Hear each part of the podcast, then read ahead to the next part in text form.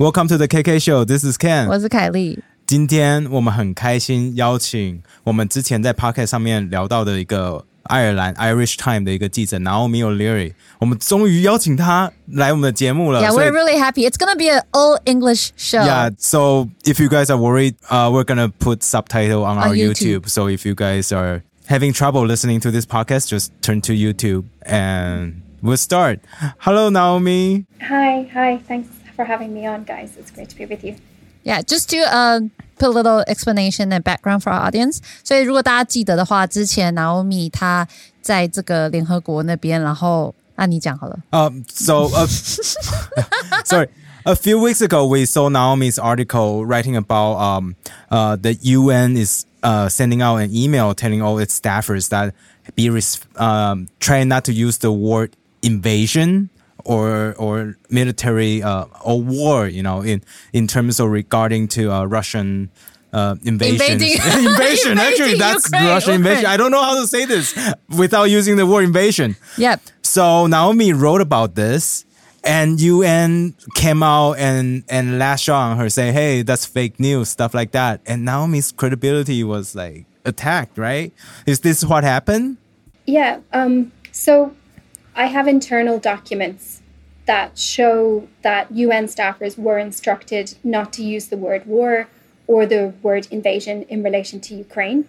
This was sent out by the UN Department of Global Communications to a staff mailing list. Probably not every single staff member of the UN received it, but that's not the only email I have. I also have many internal documents going back to the start of the invasion, which show a centrally decided policy by the UN to moderate language regarding Ukraine.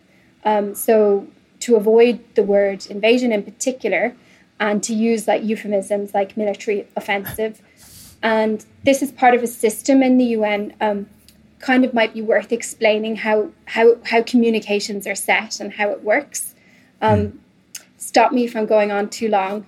No, it's But, okay. uh, No, Please go continue. go ahead. Yeah, please. Because Taiwan is not in the UN, so, So we, we don't, don't know anything about Yeah. UN.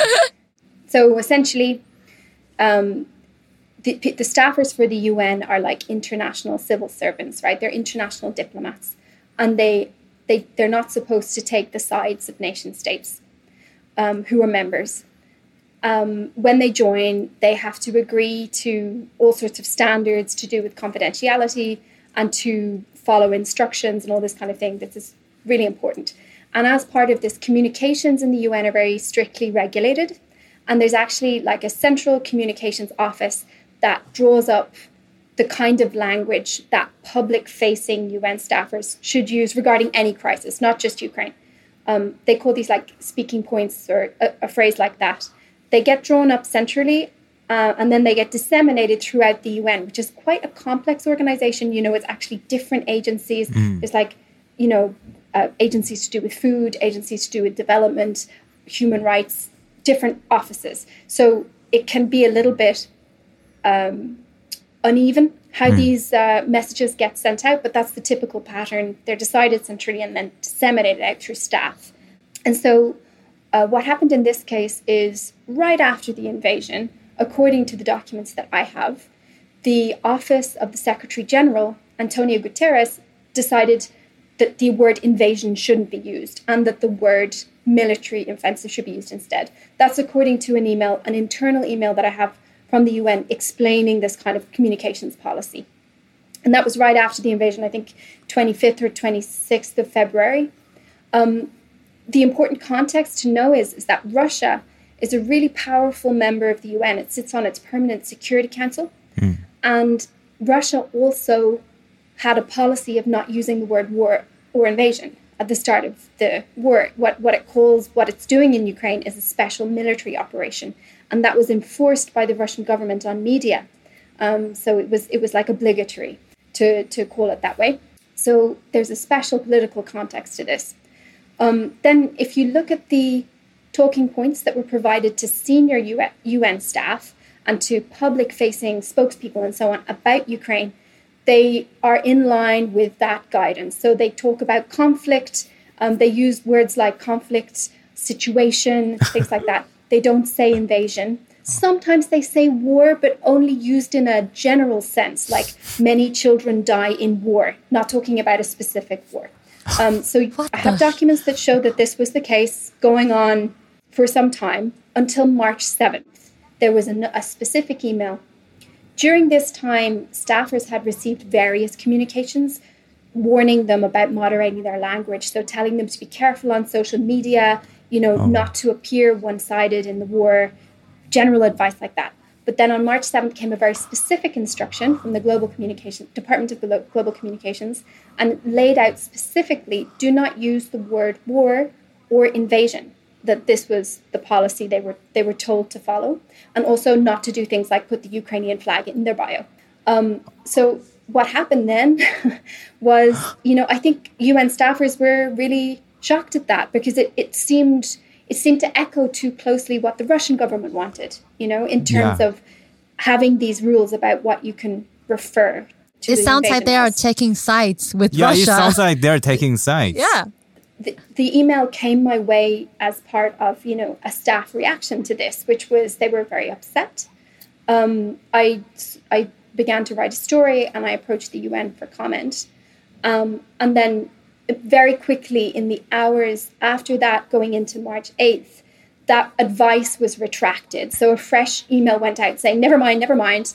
Um, you know because i think it was seen you know there was a realization that this was a political error, even if it was policy, to state it like that in black and white was going to upset staff, and there was a potential to embarrass the UN. Um, yeah. I guess the broader context is that the UN is trying to maintain relations with different powerful member states in order to do its important work, like getting food to people and trying to save people's lives, which is its that's its aim. But the concern is among staff that in doing that, in recent years, there's been too much of a compromise with authoritarian states. Um, and that this is another example of that. That's the fears that staffers have. Um, that, you know, the purpose of the UN is to do things like prevent war. But if we can't even use the word war, if we can't even describe an invasion in the terms of what's actually happening, then that favors who? It favors the invader. Yeah. Um, so then there was the whole UN response to my story, which is another chapter. Yeah, because this is how we actually found out about this is UN's reaction to your your article, right? The the spokesperson for the UN actually came out and say this is not true. And you are spreading fake news. News, and then somehow some other fact checking uh, fact checking website also label your article as fake news without doing any actual real fact checking themselves. And we don't know if those websites are real or they have other motivations for doing this. Do you have any follow up stories for your story actually? Yeah. Um, so in the immediate aftermath, yeah, the communications response from the UN was pretty aggressive. They said this is not the case, and they the official spokesperson account did say that the story was fake, quote fake. Um, other in- influential accounts, particularly on Twitter, began to say that it was a fake news story, and then subsequently the story changed from the UN spokesperson office and they actually accepted that, yeah, this email was real, this email was really sent out, the one instructing staff not to use war or invasion. Hmm. So they, they reversed their previous position, which is that it was fake or something. and now they started to say, yeah, it's real, we accept that. But they were minimizing it. So they were saying it's a, it's a regional office. It only went to a few staff. It wasn't centrally decided or something like that. Not, it's, and it's not policy, they would say. How long did it take for them to change their stance? I guess a few hours, something like that. Oh, that, that was Um, faster than so- we expected. I imagine they found maybe they found the email or something like that, you know, uh, and maybe they didn't know about it to begin with. Um, But I think the diminishment of this as an act of a regional office is misleading because it's the Department of Global Communications. It's a senior person. This is the standard way that communication guidelines are sent to staffers. This was very normal procedure. Uh, and also, as I've laid out, it's not just one email. That was just the most explicit in a whole chain of this guidance, which clearly had the same aim, which is trying to keep staffers from using what they thought would be controversial language about Ukraine. Um, so, the, the effect of a powerful, influential, respected organization like the UN calling a story fake, you know, that caused, yeah, that caused fact checking websites to start to rate the claim as fake, even though it's it's not fake, it's true. I mean, Yeah. I literally have the the internal emails. It's and I was always open about this. I mean, I posted screenshots on Twitter from the very beginning showing the evidence that I have. It's not just it's not a claim that I'm sort of basing you just have to trust me. I've actually put screenshots up from the very beginning. Uh, so people can verify it if they want. And what I was really shocked about is the fact checking websites that started to rate it as fake. They never asked me. They never got came to me and said, "Hey, can we see your email?" There was no fact checking done as far as far as I could see. They just saw the denial from the UN and accepted it, which doesn't correspond to the reality of what reporting should be. Powerful institutions deny things that are embarrassing all the time. It's standard practice. Yeah. Yeah. You know? Yeah, yeah, yeah. We are dealing with Chinese government all the time. They deny everything, even our existence. so Yeah. So, I mean, did they ever apologize to you? yeah, did they change the the, the you're- rating Yeah, on the you're a journalist. The credibility is really important. credibility is important. Um, I have not received any kind of apology from the UN, but I'm glad that they came to acknowledge that the email was real and they also deleted their tweet that's called My Story Fake. Um, so that's something. The fact checking websites actually a- approached uh, the first one, Snopes, which gave it a, a fake rating. I just I found the author of the article, reached out directly to her, and I said, "Listen, you know, I'm happy to share my evidence. Like, I, do you, it, you know, it's actually true. Do you want to have a look? You know?" Um, and then subsequent to that, they revised their story um, that they had, and they put it as um, I think the rating is now mixed, and it's mixed based on um, so they define it as like I exaggerated it. Like I said, it was uh, you know, I don't know, one claim to all staff that they were banned, and you, that it was only a regional office, so it's sort of partly true, which which kind of buys into this UN narrative that it was like a rogue act and it wasn't official policy. But it totally ignores all of the other documentation that I have hmm. that shows that this was part of a policy. And actually, in response to the UN reaction and that particularly the statement of the spokesman that it was fake, more staffers came forward to me outraged because they were like, We know this is true. We received this email and we can't believe that our spokesperson is attacking you on Twitter and throwing around the word fake when we have, you know, authoritarian regimes calling things fake news. And this term shouldn't be used lightly, this fake news label, especially if, you know, this is good investigative reporting, this is solid, this is based on documents. This is what democracy is about. This is about holding in, uh, institutions to account um, and, and helping them to be better. We all actually have the same common aim here, which is we want functioning institutions, and that requires a free press to hold them to account. Wow. Yeah. So w- when that happened, the UN incident, did Irish Times, your employer, support you? Absolutely. I mean, they know that the story is rock solid. It was always just based on the evidence that I have, the documents that I have. So, yeah, my newspaper has been fully behind me. Yeah, but initially in the article, in the follow-up article, you said that a lot of other other journalists have initially retweeted your news, right? And then they took it down afterward after they saw what the UN spokesperson posted, and then they apologize to their the readers or their followers, saying that oh, I, I didn't do my my homework and stuff like that. And you reach out to those journalists saying that hey, I have the evidence. Did they apologize to you and post back the article or they just ignore whatever happens after I think the context of this is that people are very watchful for fake news at the moment, um, and there's you know there's a great public interest in not posting fake news. So when the authority of the UN declared a story to be fake, you had many individual internet users, just ordinary members of the public, who where they would see that story, they would say it's fake, delete it. So they were, there was actually sort of public demand for people to delete my story. Mm. And some journalists responded by that by saying, "Oh, I'm so sorry. I didn't realize the US, the UN has called this fake and, and deleting it." But then, as you say, you know, I got follow up documents. I posted a follow up story. I mean, this the story is true. So I began to then reply to them and say, you know, here's the evidence. You can ask me for it. I can. I'm happy to share it with you.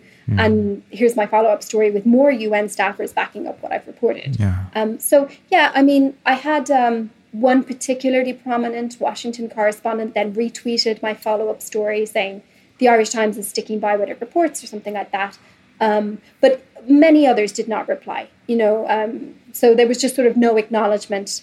I think part of the tactic that powerful organizations know about sort of if you come out really, really strong, really fighting, and say this is not true at the beginning, enough people will just move on with that sort of doubt implanted in their mind that it can kill the story. You know, it can it can stop it from going any further because it just seems a bit messy and people aren't sure what the truth is. Yeah, because us Taiwanese, we're really used to um, having a big international organizations trying to mute our voice because we're really used to it. Taiwan is not part of the UN and or any other major international organizations, bodies, and our government usually try to uh, voice out our stance, or such as the WHO when the COVID nineteen happened, we try to get firsthand information through the international organization, which is WHO, and a lot of time we were ignored. So for us, if the UN came out and say something. And our first reaction will be something sketchy is going on. so I was really surprised that I'm sure journalists will have the skepticism over international, big international organizations like that, or it's just it's still a respected organization. We're just really curious because I think the context is really different. I think there's a great amount of respect for the aims of the UN. I mm. think you know people widely agree with what they're trying to do in terms of alleviating world hunger, and I think you know people don't want to jeopardize those aims. But now this is my own analysis. This is my own sort of personal view based on my experience and based on the experiences of other journalists that I've heard about. I think the UN exploits that trust um, because its its tactic when it gets critical reporting is to kind of guilt trip people and to say, you know, you're jeopardizing our amazing work and really aggressively denying stories that are actually true. This hasn't just been my experience, but it's also been experience um, of, for example, a colleague, um, Sally Hayden, who's done incredible reporting on Africa and particularly deaths, for example, in refugee uh, detention centres. And, you know, the denials by the UN of her stories have been incredibly aggressive and sometimes including that fake accusation. This isn't ideal for having the best outcome in terms of having a good organization. A good organization accepts when things have gone wrong and fixes it. It doesn't ign- ignore or try to suppress when there are problems. And the UN, unfortunately, does seem to have that tactic. It seems to instead be more concerned about political management of communications and shutting down whistleblowers and critical information. Well, because I in recent weeks we have seen like uh, articles like yours happen, or even like today, uh, this week we saw how like um, UN just kicked Russia out of the the Human Rights Council, but in the end, like everybody in the international community feels that UN is not doing enough to prevent tragedy from happening. I mean, do you still believe that Yeah, after your all your years in reporting on on UN and these your international bodies, do you still have faith in in these kind of organizations?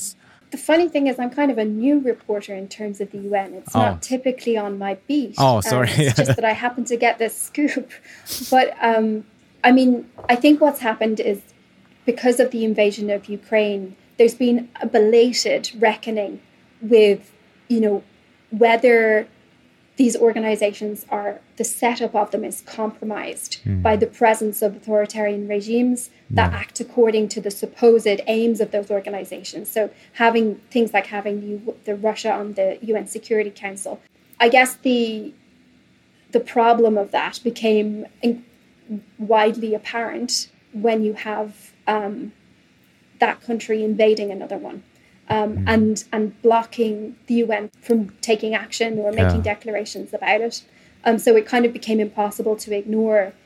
It, the wider story is about the backsliding of democracy. The number of democracies internationally has reduced in recent years, um, and this poses a really difficult challenge to the what we call like the post-war international order. All of the organizations that were set up in the wake of the Second World War with the idea of preventing future wars, they are trying to deal with the presence now of these increasingly authoritarian and unapologetically authoritarian regimes. So it's not just um, when it comes to China or when it comes to Russia, but it's also many regimes in the Middle East. Um, you know, there's kind of plenty to to question and criticize about how they're accommodated in terms of their you know record on human rights and so on. Yeah, because like you, you told us that last week you just went to a report on EU China summit. That's another international body that can do very little. and we saw the result of the summit. It, a lot of people say it's kind of um, useless because China really just do what China wants, and all UN can do is just remind them that hey, we're your trade partner. Please be nice. For you, you being on site, what was your ob- observation of the summit? Definitely. So we had the leaders of the like two two major EU institutions holding a remote conference with the Chinese leadership, the president, and the prime minister. Yeah, this I think this was a turning point. Um, previous to this, there was in the EU, um, and there continues to be to a certain extent, this hope that relations with China could be constructive on particularly issues like uh, tackling climate change mm. and that economics and trade could be kept a bit separate from politics. And this war has kind of challenged that mm. because China has taken an incredibly ambivalent position towards the invasion of Ukraine. And this is a problem for the EU. So the main demand of the EU in this summit was to ask Beijing not to allow Russia to, to use it to evade the sanctions that mm. the EU and other Western countries have imposed on Russia. So, not to, for example, sell them the key technological parts that they can't get anymore, or help its central bank to access reserves uh, and stop its economy from feeling the full amp- impact of sanctions. That was the main ask. It's unclear how much you know China has agreed to do this. It, its its position remains ambivalent, but at least according to the statements of its officials, um, they very much continue to sort of argue that this is a war of both sides. They describe it as two brothers fighting. They equate Ukraine and Russia when this is a case of one country invading another. Um, so it, it, it, remains a problem for the EU, but certainly there's been a hardening, I think, in the EU's uh, position towards China, and nothing is normal anymore. I mean, I know you guys are really far away from this invasion, but just to describe where I am physically, right now I'm in Brussels. Oh. Our train network is connected to Ukraine. So, like, the trains are full of refugees. They're physically here. Oh. You can see when you walk around the streets that people are flying the Ukraine flag. Um, it's very much happening here. Is the feeling? You know, this is mm. this is very much part of our neighborhood. It's uh, Ukraine has a border which is open, basically, with mm. uh, several EU member states. So it, it's very much happening to us. Yeah. It's made it impossible to uh, compartmentalize, I suppose, mm. in the way that previous conflicts and previous situations could be sort of ignored. Mm. Um, this one, this one can't be.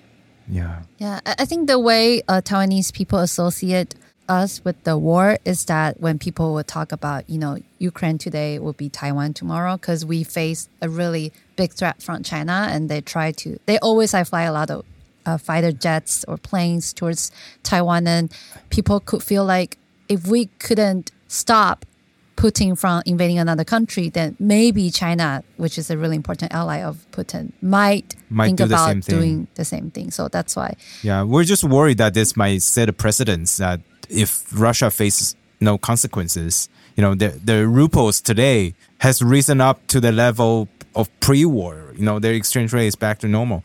So if if no none of the these like the, the authoritarian countries that do bad things face any consequences, then what what can the good guys protect themselves with in the future, right? That's what what we're feeling. But yeah, so the consequences would be the sanction. We feel like, do you think the sanction will work? Because according to the news that I saw these days, we feel like.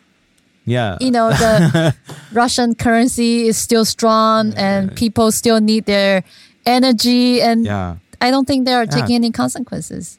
Um, I think the main hope about the sanctions is that they can work more in the medium to long term, just like by a slow degradation of, you know, the Russian mm. economy by ref- not allowing it to have key technological parts and so on.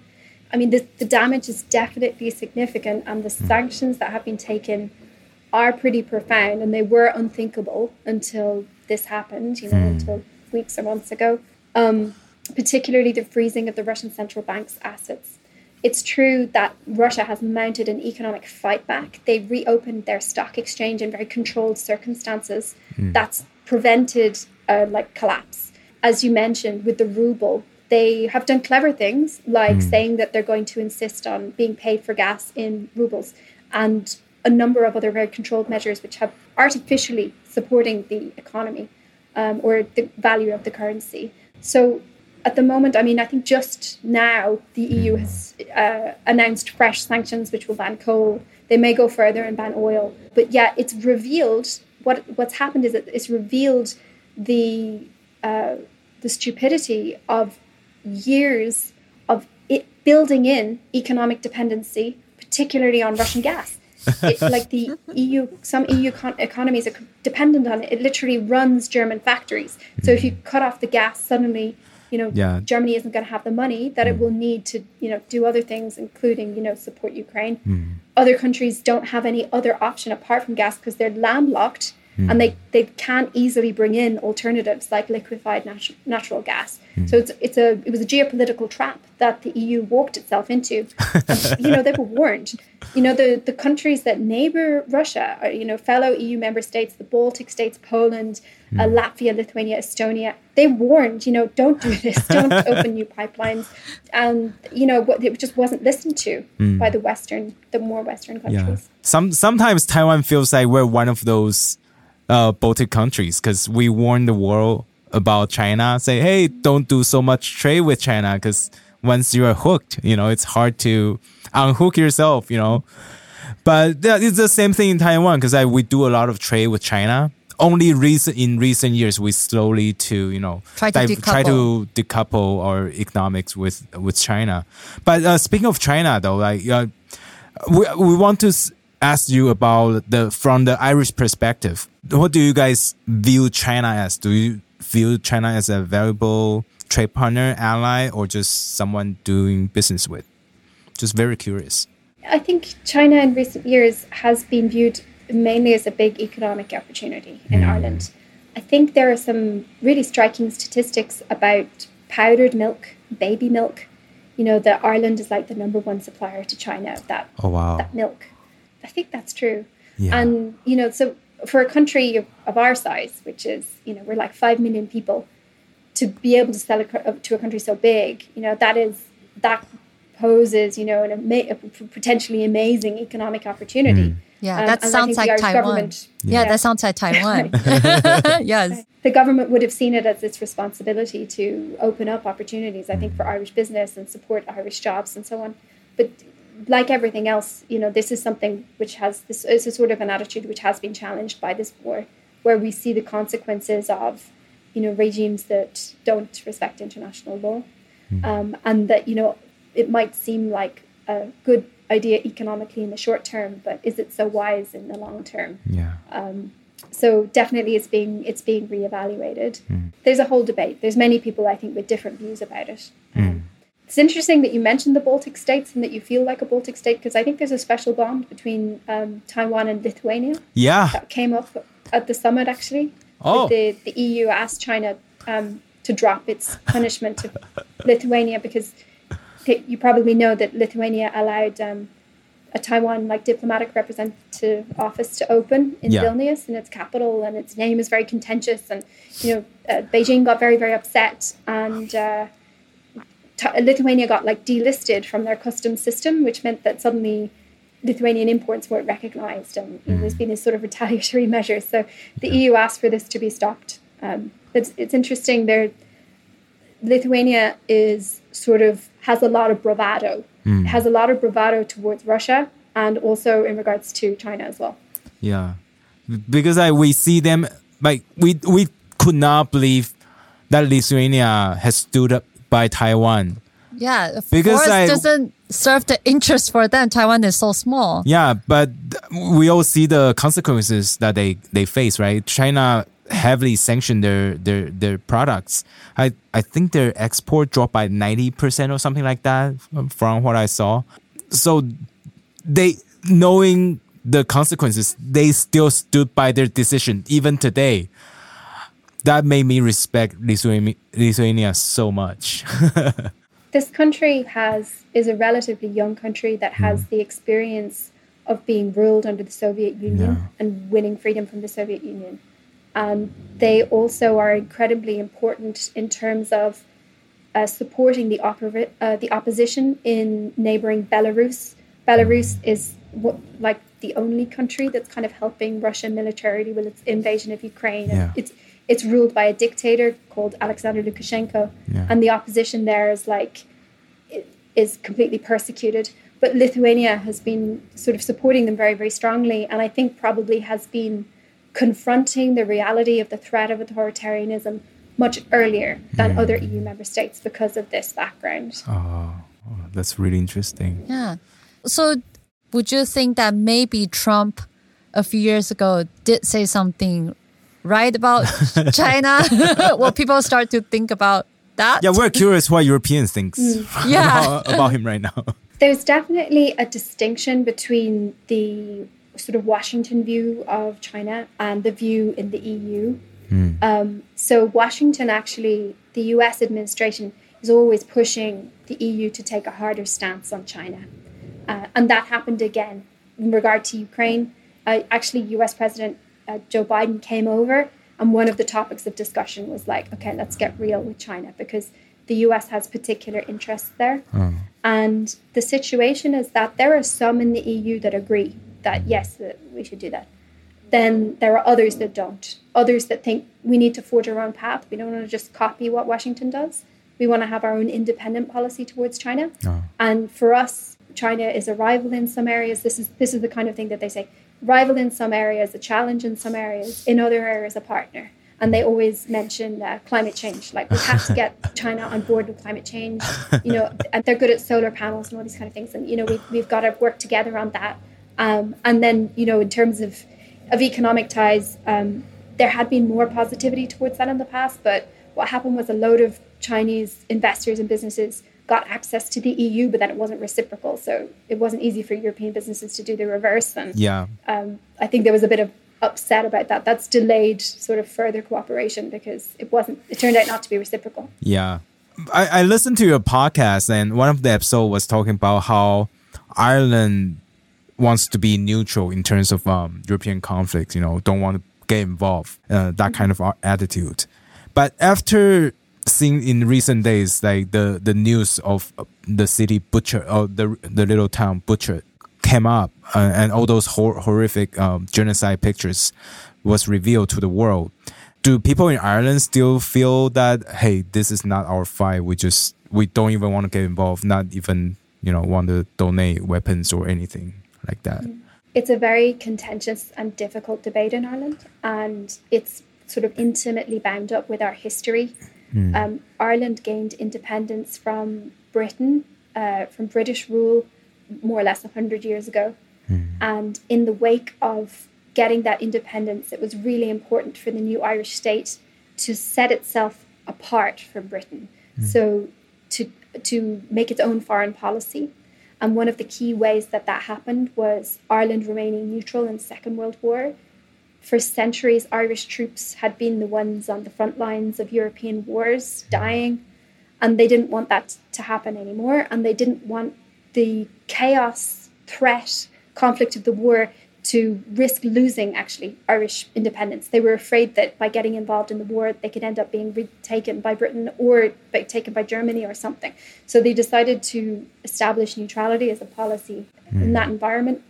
In the decades since, it's a really contentious issue in Ireland. Uh, it's very, very politically sensitive. Oh. There's also, it's not very clearly defined what does neutrality actually mean. And I don't think that the level of public information about it is particularly good. Um, so in Ireland, being neutral is often associated with no spending on military defence at all. That to, to buy so much as a, as a plane or even a naval vessel is against neutrality, which is it's not actually true because if you can't defend yourself, you can't really be neutral. In Yeah. fact, um, but it's very it's a kind of a, like an awful debate. I think all countries have these where the information, the quality of, of general information is very low. Um, definitely, Ukraine has changed or introduced a bit of momentum and debate about all of this because people feel really terrible about what's happening in Ukraine, and mm. they, I think, a lot of people can see the merit of decide, you know, discussing is there anything we could have done to prevent this, or you know, can we mm. prevent more people being killed? And then the response, it's just difficult for the government to suddenly radically change a policy. Ireland wouldn't have very much to offer militarily. Mm. We do have, I think, we have anti-tank missiles apparently that we could give to the Ukrainians, um, but taking such a step would require the government to sort out this very, very difficult domestic debate about it. So, mm-hmm. so far, the response is we, we're not doing anything militarily. We're not going to give any arms. We're not even going to mm-hmm. join any funding for arms. We keep totally out of that. But what we'll do is sort of like everything more like if there's if there's a step on the other direction, we'll go as far as we can. Mm-hmm. So they waived all visas for Ukrainians. They said we Oh. will, uh, you know, host as many Ukrainians as want to come. You know, you okay, we're neutral, but we're not neutral about this. You have our full sort of political support. Um, we'll send medicine and you know any sort of available step. They always call for more harder EU sanctions. Ireland. Uh, so th- that's the situation. It's probably not going to stop as a debate. I think it will continue, but it's, it's it's very difficult, and there's a, a low level of good public information about it. Oh. Are, are there Ukrainian refugees arriving in Ireland already? Yes, I think we have. I think uh, certainly twenty five thousand. Oh, wow. That's a lot. Um, It's far. Maybe more. yeah, 25,000 They need for a country with 5 million people. Boats, right? Yeah, they, they, right. they It gotta need go across the strait. okay. Yeah, It's really far. or planes. Or planes. Um, so Ukrainians are free to travel within the EU and stay within the EU. They they've been given just like uh, like a temporary resident status. All Ukrainians, um, so they can come, they can work, Hmm. they can get uh, you know education, healthcare, everything, Oh, and wow. they can go where they want in the EU. So if they if they choose to come to Ireland, they can. But the UK is no longer in the EU, right? So do they need to pass through? no, no, they just fly over. Oh, okay, fly It- It's over. not connected. Oh, Yeah. Okay, then sorry, sorry. We, we have a border with the yeah we have a border with the UK territory, but um, they Yeah, yeah they actually are Ireland. taking a quite a different policy on this. Um, with um, they have a very bureaucratically difficult process for Ukrainian refugees to join them, so it's a, it's a little bit different. They went a different pa- path from the EU. Um, but yeah, there, there's a good few in, in Ireland already, but much much fewer than in the the countries that are closer to Ukraine, like Poland. Poland has like I think they've I don't know how many now, but maybe two million or something like that. Um, Ukrainian refugees. So there's a huge, huge amount. So although it's quite a lot in Ireland so far, it's it's really nothing compared to other EU member states. Yeah, uh, you were just saying that Ireland uh, actually is connected to uh, another UK territory. That's North Ireland, right? And you say like also Ireland went through a very uh, difficult uh, fight to gain their independent, gain your independence. Do people in Ireland have some kind of um identity crisis or issues? Like because for for us Taiwanese, like there are people who were originally born in Taiwan, but there are also people who retreated from China during the Chinese Civil War in the 1940s. Even now, today in Taiwan, there are some older generation or even younger generation people. They would identify themselves as as Chinese. So whenever we talk about the issue between Taiwan and China, they would feel conflicted on the inside and they wouldn't know what to what to go with. Like, do are, are there similar issues in in Ireland? Um, so yeah, the situation on the so the Ireland is the na- it's a bit confusing, right? Ireland is the name for the whole island, Yeah. but there's two jurisdictions on it. There's Yeah. the state of Ireland, which calls itself Ireland, but is not all of the island. Yeah. It's Yeah. the Republic that's independent and it's an EU member, and we use the euro as our currency. Um, and then there's Northern Ireland, Yeah. which is up in the northeast, and there's like uh, I think it's like I can't remember the exact population, maybe one one point seven million, something like that. And they remain part of the UK, the United Kingdom. They're one of the constituent parts of it, and we have a big land border with them. We uh, have free movement of travel uh, between both the islands of Britain and the island of Ireland. So, uh, culturally close, um, very contentious history, uh, lots of intermingling and movement and economic ties made very difficult by Britain's decision to leave the EU, which kind of threw everything out into Yeah. and we had to sort of refigure a lot of things. But yeah, um, in the Republic, so in the independent Ireland, uh, people are not so much conflicted about identity. There, it would be rare. I mean, there are British people who live in in Ireland, but there there wouldn't be like people who are sort of thinking that the Republic shouldn't be independent or something like that. That that's not really a view that you find at all. But in Northern Ireland, um, the the society is very much split. There are uh, there's a community which identifies as Irish very strongly, and a good number of them want all the island to be part of one united Ireland, and they don't want Northern Ireland to be part of the UK. And then on the other side, there's a strong also British community, a community that identifies itself as British, and they uh, favour they would tend to favour union with the UK, so remaining in the in the UK. And then you also have the complexities of people who identify not particularly as British or Irish, but as Northern Irish instead, so something unique. more more um, specific. more specific, yeah. Or you could have a combination of the two. You could have sort of like, oh, I'm British and Northern Irish, or even I'm British and Irish. You know, there's lots of complexity. Um, and the the sort of the whole debate about whether this part of the island, you know, what jurisdiction should it be in, this is a mm. constant feature of politics in in Northern Ireland all the time, and oh. to a certain extent in the Republic, but less so. Oh. Wow. Because I well we, we were made aware of this uh, political party called Sinn Féin, and and we we we actually read um, some of our friends from Ireland uh, sent us some of the information about this political party, and we, we realized that this political party uh, they want the Ireland to be united, right? If I'm not mistaken. So mm-hmm. so their political view towards China is very s- supportive because uh, I saw their politician talking about Taiwan, saying that hey, Taiwan is not a country; they should be united with China because I, I, we feel like in their unification. View, yeah, I feel like in, in their view, unification is a good thing. but but I think I feel like they forget to take into account of the unique certain circumstances of different regions. But um, mm. so it's just like for us, it's very interesting to to see all these uh, different you know views from different people. But maybe we are wrong. We probably ignore the complexity yeah of Sinn Féin. So what would you say about that? Um, I think um, not just in Sinn Féin, but in left wing parties in general in Ireland, um, there are probably a range of views, but have, there's there's a certain sympathy towards China, and oh. I think there's an acceptance of the view of Beijing that um, you know China is. Uh, I don't know how to describe it, but like an underdog. Oh. Uh, there's an identification of, a, of of international underdogs, so that's like developing countries. Um, also, uh, they there's an acceptance of the this view that like there's a struggle between the West and the like big bad America, the the hegemon, and you know the pluck, plucky China, you know, is you know sort of standing up for this overweening power of the US and oh. so on. So there's a certain sort of acceptance of that view um, in in in left wing parties in Ireland. Um, mm.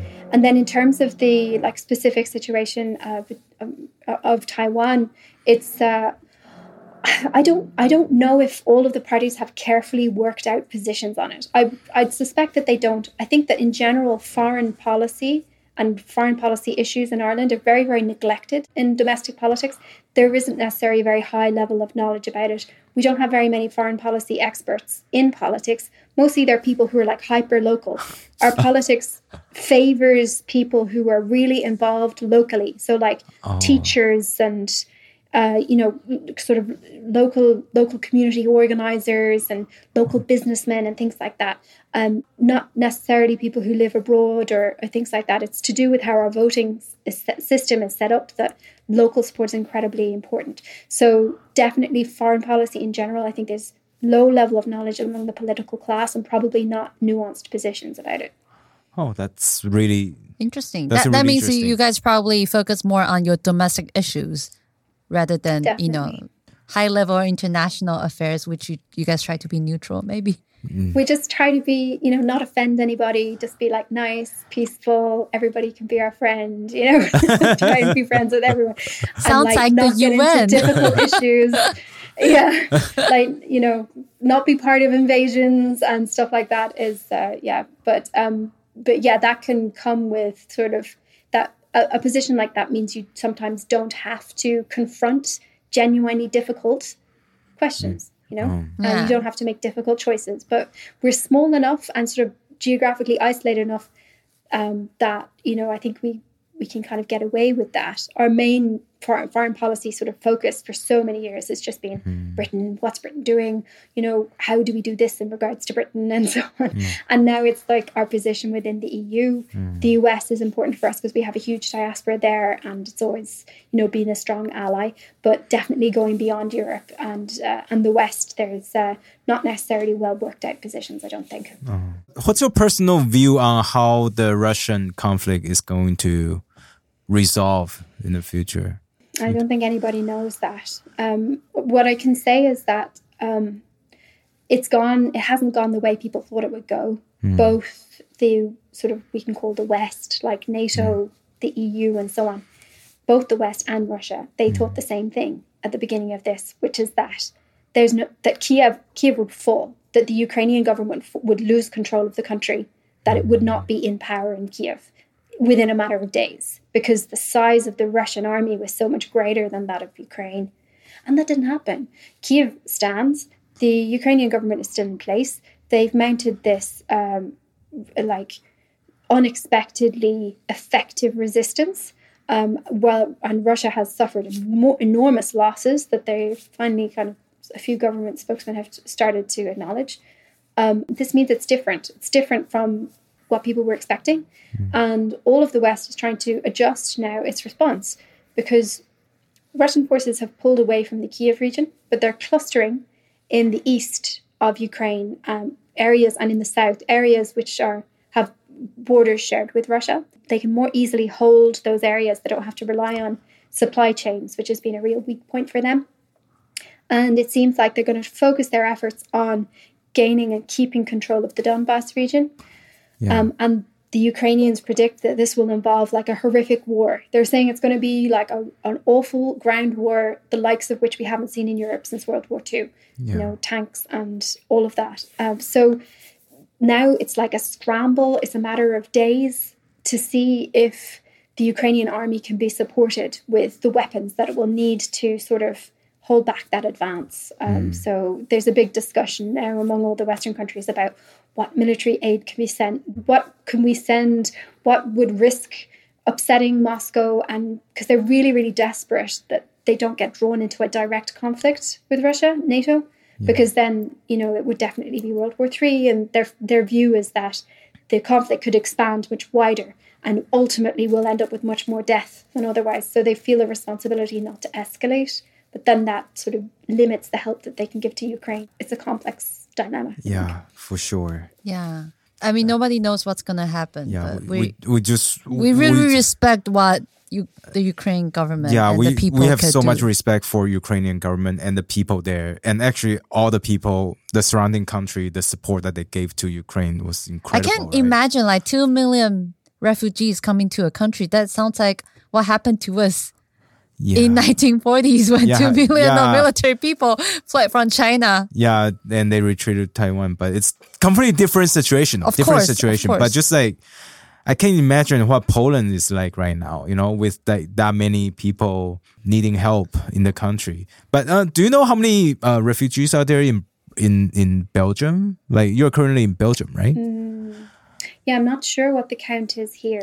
But but you Um, can see lot- like yeah. on the people on the street just supporting Ukraine, when right? they yeah in the train stations Wow. particularly a lot of people come by train so Wow. yeah at the beginning in particular Oh. there was a, a huge rush so i think we had like 200000 people crossing the border into poland each day and then it slowed to like 40000 a day but it could increase again because a lot of people are leaving the donbass region now yeah, um, so I think the last count I saw was something like 4 million in total uh, fleeing Ukraine and many more displaced within the country. So yeah, very large figures. And uh, yeah, it's definitely something that's that's visible. You do actually see these people.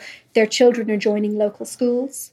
Um, lots of you know Ukrainian kids um, in Ireland certainly turning up in, in Yeah. Ukrainian in Irish schools and um, every there's been a lot of um, initiatives to try and find housing with people offering up spare rooms or Wow. you know if they have an empty summer house or something like that um, trying to to find places for people to live. So yeah there's definitely a sort of a public engagement i suppose and awareness of this which has not been the case for other crises. And it's to do with um, number of things. Enormous sympathy for Ukraine, the effectiveness of the Ukrainian government in communicating its position, which has been extraordinary, and also the fact that, you know, this is a war that has a risk of escalating into a nuclear conflict. Uh, it's something that's happening on the territory of Europe, and it's a country that shares a border with the European Union and whose people already had visa free travel to the EU. So there's never any question that they were going to come Yeah. in, in and have to be, you know, housed in the EU in enormous numbers. Um, yeah. Yeah. Yeah, but we do. I I do have a question because our main source of information is from Western media, and from what we have seen is that the Russian military was being really dumb, tricked by the people, and they're losing. They're they don't know what they're doing. They they even dug in the red forest in Chernobyl, right? They they dug trenches in, in the red forest, and, And a lot they of people got sick. They got radiation poisoning. but but these are the news that we see. That we're like, okay, so mm. Russians are not doing Yeah, so well. But and on the other side, the Ukraine military was doing great. They were like really brave. They know what they're doing. So I feel like as a journalist, how can we tell? if this is real or just Western propaganda, we don't know. Yeah, it's really it's really difficult, and it's also it's obstructed by the fact that the the, the situation is confusing. I think mm-hmm. wars in general are confusing, and it's very difficult to get an accurate overview all the time hmm. when you have different situations going on in different zones. And even the Ukrainian government is cut off from the the amount of what it knows about the territory of Ukraine because some of it, you know, parts of it are under Russian control. Uh, so, you know, we only found out about the extent of the atrocities once Russian troops withdrew from areas around Kiev, and then Ukrainian forces and, and journalists and independent human rights workers and things were then able to go into those areas and see what had happened.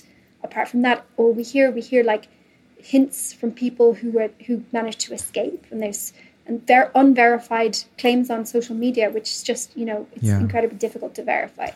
Um, So yeah, it, all we can, you just have to kind of um, always be aware of the source of information. Um, and something I've found useful is to see what is being both reported in Russian state media or pro Kremlin media and coming from Ukrainian sources because sometimes they actually agree on stuff. Oh. So they actually say the same things sometimes they disagree on the motivation or the slant, but some of the, the main sort of facts that they describe are the same. So, for example, I, I did an article this week about that, and it was about how um, actually uh, key details of the apparent atrocities that happened in Bucha were described also in Russian, uh, pro Russian media. So they described that there is a system of Russian soldiers going from house to house searching for Ukrainians and that they pick people out based on their documents and based on their tattoos.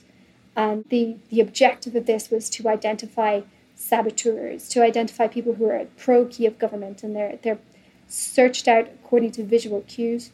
That this is something that matches exactly what Ukrainians have been saying. So it allows us to kind of bypass the very, very, uh, I mean, what can we say? The crazy and ridiculous lies that the go- Russian government says all the time, and look at what they're actually communicating to their own citizens at, that agrees. Um, you know, some of the claims, like the Ukrainian government said that just this morning that Russia has taken many, many children away, um, and that you know they're they're abducting children, and that's a kind of claim which you might think is exaggerated.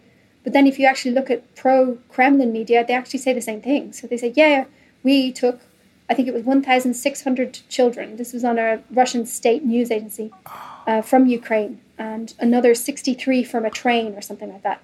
Um, so they, they say that Russian troops took away children, Ukrainian children. It's just they have a different um, like explanation for it. They say that they were rescued, whereas obviously the Ukrainians say they were kidnapped. But what we have Russian troops taking children according to both sides. So some of it you can sort of you can corroborate, and then see. yeah, I, I totally get what you're saying in terms of like you know the so is the sort of success of the Ukrainian army being ex- exaggerated? We, we have uh, some facts. We have uh, Kremlin spokesman Dmitry Peskov said, yes, they actually acknowledged that Russia had suffered enormous losses. So that was Wow. the that was a first because in general they don't they don't say that. And we also know that you know the the Russian troops tried to take Kiev, and they didn't, and then they pulled back, and now their forces are all cluster- clustering in the east. Yeah. So these are sort of facts, um, and they'll probably launch another assault. But that's sort of the prediction of uh, of Ukraine and of NATO, according to their intelligence. We can also say that you know what they've said before has turned out to be correct. I mean, they said you know Russia's going to invade. Russian government said they weren't going to invade. But we can evaluate whose claim was true. You know? so, do you know what I mean? Yeah, yeah, yeah. Uh, I, I mean- I, I'm, I'm just having a blast talking to you tonight. For it is something that's really hard for us to get, Yeah, yeah. and we really appreciate Yeah, that. Thank uh, you so much for your time. Yeah, thank you so much for your time because for for Thank us you for. Taiwanese, just like it's rare for us to have insights into um, international organization like your reporting gave us a lot of information and and tickles our brain a lot.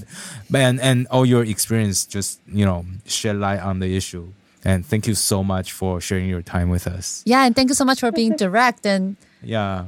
And so sorry about the time difference messed up in the beginning. I'm so yeah, sorry. if you do want to like come visit Taiwan, please let us know. I love hiking Yeah. too, so hopefully Yeah. we'll have and, a drink. and if we go to Ireland, we will definitely contact you. Absolutely.